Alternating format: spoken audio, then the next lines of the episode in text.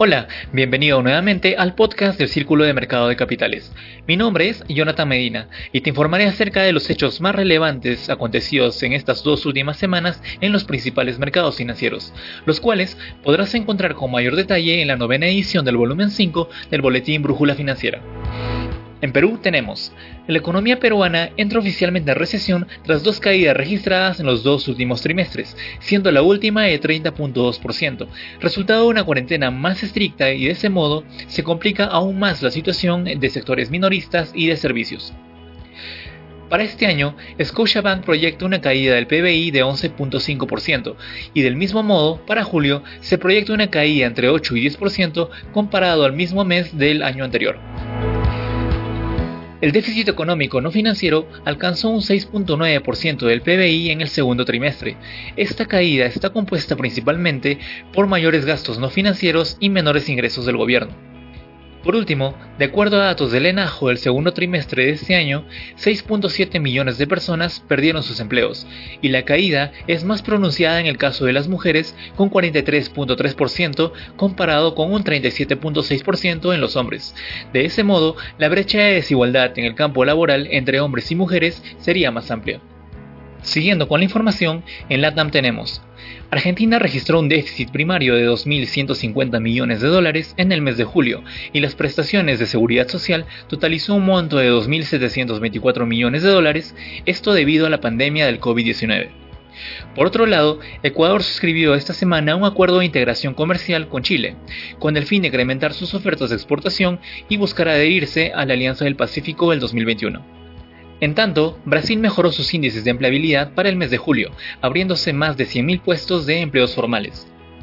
Finalmente, en México se reactiva la industria petrolera, luego de meses de recortar su producción en más de 100.000 barriles de crudo diario, esto como consecuencia del acuerdo de la OPEP. Continuando con la siguiente sección, en Estados Unidos se realizó la Convención Nacional Demócrata, evento que concluyó el jueves pasado con el poderoso y más importante discurso de la carrera de Joe Biden, ex vicepresidente de los Estados Unidos y actual nominado presidencial. El señor Biden promete acabar con la oscuridad estadounidense. Esto reforzado en tres puntos tales como unir, sanar y reformar. Por otro lado, Mike Pompeo, secretario de Estado, anuncia que Estados Unidos mantendrá una postura dura frente a China. Las dos mayores economías mundiales están lejos de culminar con tan extensa tensión comercial.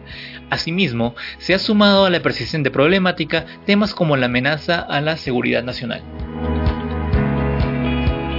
Ahora vamos a la sección Europa. La Unión Europea ha sufrido un gran golpe económico con una desaceleración histórica de 11.7% entre abril y junio. Dentro del bloque, el país más afectado fue España. No obstante, de no ser por el Brexit, ahora el segundo más perjudicado sería el Reino Unido, ya que encabeza la lista en la zona euro. Las cifras luego del desconfinamiento no son muy alentadoras, ya que la región está experimentando nuevos picos diarios en algunos países, y aunque fuera del bloque, en la India se registró un nuevo récord de contagios con cerca de 70.000 nuevos casos en un día. De acuerdo a los analistas de Bank of America, una llegada de la vacuna no salvaría a la región, sin embargo, de presentarse para el primer trimestre del 2021, mejoraría la expectativa de crecimiento estimada por el banco. Siguiendo con la información, en la sección Asia tenemos. Se aprueba en China la primera patente de vacuna contra la COVID-19, desarrollada por CanSino Biologics.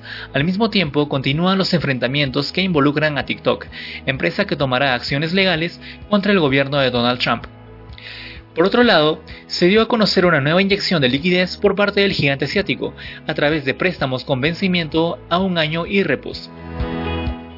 En cuanto a los resultados macroeconómicos, se dio a conocer el PBI de Japón, el cual retrocedió un 7.8% en su primer trimestre, mientras que las exportaciones cayeron un 19.2%.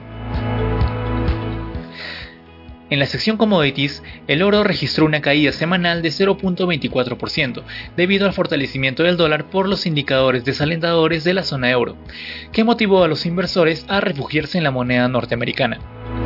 Asimismo, otro commodity que vio reducido su precio fue el crudo de Texas.